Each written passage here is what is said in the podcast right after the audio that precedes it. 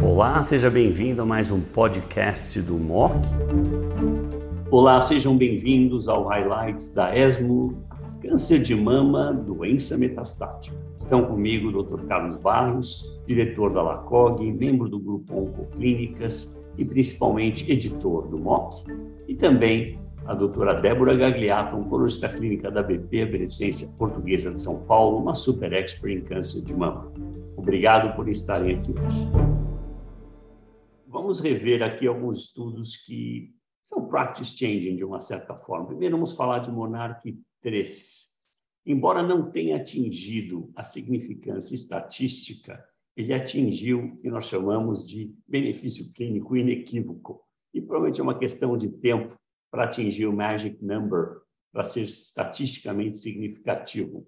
Está de acordo com isso, Débora? Está de acordo com isso, Barrios? Eu estou de acordo, é um dado importante, né? O estudo, de fato, ainda não é estatisticamente significativo do ponto de vista formal, mas clinicamente são números muito relevantes, né? 67 meses de sobrevida global mediana para a população tratada com a inibidor de aromatase é realmente notório. Na população com doença visceral, 64 meses de sobrevida global mediana, também número que impressiona. Todos os desfechos a favor, né? O abemaciclib é, atrasando o tempo para necessidade de quimio em 16 meses, acho que é o número mais robusto entre todos os inibidores. De fato, claro, vai ser importante o reporte da sobrevida global final, com potência para avaliar do ponto de vista estatístico a sobrevida global, mas o estudo é muito importante, os, os dados são clinicamente bastante relevantes. Eu destacaria a, a consistência desses dados, obviamente, tem toda a questão do Paloma 2, né, que tem a questão de estatística e a seleção de pacientes que foram colocadas no estudo, mas neste grupo de pacientes sensíveis à hormonioterapia, que foi introduzido tanto nos Mona Lisa e eventualmente no, no Monarch 3, é, certamente os resultados são consistentes e o desafio para mim nesses próximos seis meses, onde provavelmente a gente vai ter um resultado mais definitivo, é se a gente consegue passar dos 70 meses. Né? É, nós estamos com quase 68 meses. Né? Imagina o, a, a, importância que tem esse tipo de número, mesmo que não seja diferente dos outros, da gente dizer que a sobrevida mediana vai ser de 70 meses né? ou aproximadamente 70 meses, é, é realmente uma revolução na maneira com que a gente trata essas pacientes em primeira linha. Então, certamente nós estamos melhorando. E eu não duvido que isso na prática aconteça com todas as alternativas de segunda, terceira e quarta linha que a gente tem para esses pacientes, particularmente com a introdução dos ADCs nesse tipo de cenário. Então, certamente, o benefício para essas nossas pacientes é absolutamente consistente e fundamental. Muito bom. Outro estudo que, para mim, foi fantástico é o TROPICS O2. Sacituzumab govitecan na população tumor luminal, mostrando overall survival gain. A gente já tinha resposta, já tinha progression free, mas ter um hazard de 0,79 em overall survival na população luminal para mim é importante. Eu acho que vai ser aprovado para essa indicação no futuro muito, muito próximo. Débora. Com certeza, é uma população difícil estudada nesse estudo, uma população que já tinha sido exposta à quimioterapia prévia então, uma população já endócrino refratária, já exposta e prog tendo progredido a múltiplas linhas de quimio no contexto de doença avançada, e o estudo mostrando um ganho do sacituzumab govitecan em todos os desfechos, agora desfecho de sobrevida global, é uma droga que vai ser importante no nosso arsenal de tratamento. Acho que esses estudos vão ser da maior relevância na nossa estratégia e manejo de algoritmo de mulheres com câncer de mama hormônio positivo metastático. Vários. Concordo plenamente com a Débora, eu acho que é uma, uma revolução, os ADCs são uma revolução, é, e levanta a necessidade de a gente estudar o sequenciamento, né? eh, nesses pacientes. O que, que a gente faz primeiro, o que, que a gente faz depois? Né? Certamente, na minha opinião, administrar ADCs representa administrar quimioterapia, de uma maneira mais elegante, né? como já discutimos anteriormente, Antônio. Então, do ponto de vista prático, é fundamental nós só não, não só reconhecermos o benefício que isso está trazendo para esta população, né? e que vai contribuir na sobrevida da primeira linha com o CDK4 ou CDK6, como a gente discutiu anteriormente, e certamente a gente precisa entender melhor como é que a resistência a estes agentes acontece, para ver se é relacionada ao anticorpo e ao alvo terapêutico específico de cada anticorpo, ou se a resistência é relacionada ao payload, à quimioterapia que a gente está administrando. E as estratégias de sequenciamento provavelmente vão ser diferentes dependendo desse tipo de estudo. Então, acho sim que nós estamos melhorando com esse tipo de situação, e eu concordo com a Débora que administrar esses agentes cada vez mais cedo provavelmente vai ser revolucionário. Acho que uma coisa que me chamou a atenção, eu não vejo mais câncer gastrointestinal, então uso bem menos, obviamente, enlotecano, usei no passado.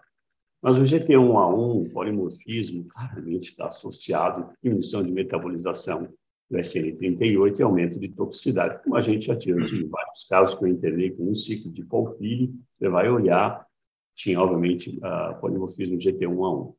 Então, e a gente percebe que aquele grupo tem um risco bem maior de neutropenia febril, etc. Eu penso até que talvez no futuro a gente possa começar a incorporar a análise de GT1 caso haja polimorfismo, incorporar fator de crescimento na utilização do sastuzumab.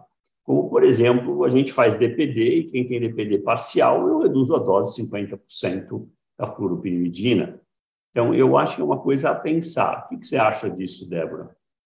Eu acho que sim, né? São estratégias aí para que, como o Barros mencionou, é uma droga tóxica que pode ser potencialmente tóxica, neutropenia febril é uma complicação que pode gerar aí uma morbimortalidade para o paciente, né? Atraso no tratamento, hospitalização, então tentando avaliar o paciente que tem maior propensão a ter uma toxicidade é, mais exacerbada, eu acho que vale a pena sim, e tendo essa possibilidade, sem dúvida nenhuma, monitorar e usar um fator de estimulação de granulócito para esse paciente. Um, vamos falar um pouquinho de Monarch Her. Monarch Her, para mim, é um estudo de proof of principle. Bloquear ciclina, mesmo no paciente não, receptor hormonal positivo, HER2 positivo, provavelmente tem papel.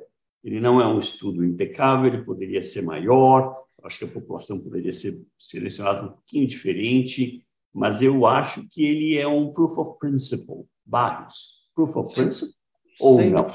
Sem dúvida nenhuma. Eu acho que não é, não é novo também. A gente já tinha dados de que esse grupo de pacientes receptor hormonal positivo com duplo bloqueio né, ia razoavelmente bem, né, um estudo apresentado pelo grupo italiano, né, e isto confirma que tu adicionar o bloqueio de ciclina nessa população né, melhora e tem resultados. Eu convido a todos a, a reverem o que a Débora apresentou, tem resultados comparáveis, até de certa forma superiores à quimioterapia especificamente. Então, certamente é algo que neste grupo de pacientes que tem uma sobrevida mais prolongada, deixar alternativas de quimioterapia para mais para frente certamente é uma alternativa.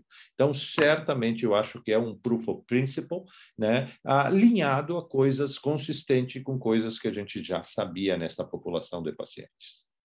Você acha que esse estudo pode levar à aprovação de ABEMA nesse contexto ou precisamos de mais dados aí?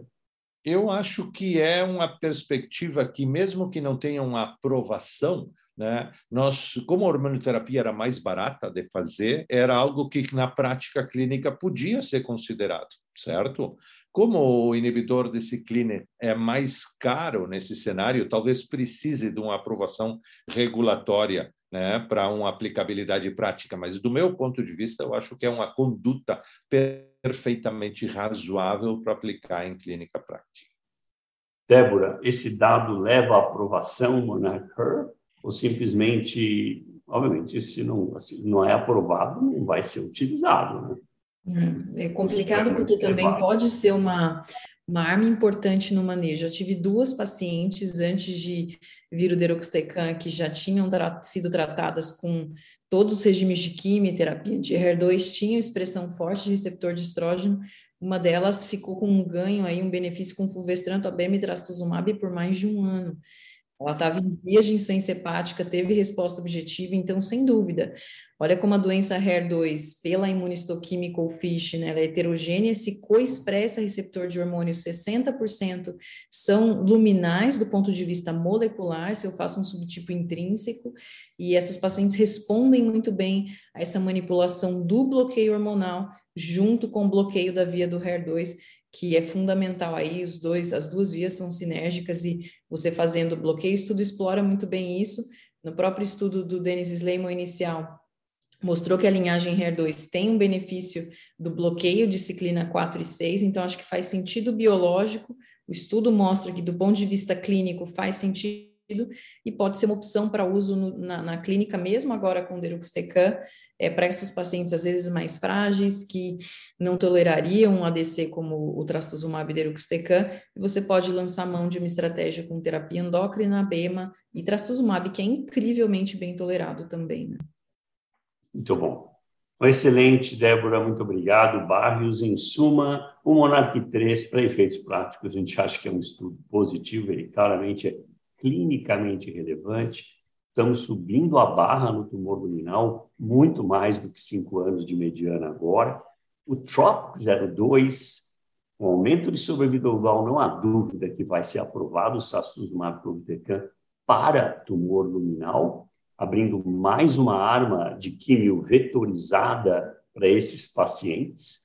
E é uma questão só regulatória de tempo e com o overall survival gain não há o que brigar mais. E o Monarch Her é um estudo de prova de conceito, com certeza. Eu acho que há pacientes, não há dúvida, que o tumor é basicamente luminal mesmo e que derivaria um ganho. O problema aqui eu acho que é mais regulatório do que qualquer outra coisa. Acho que a ciência por trás faz muito sentido.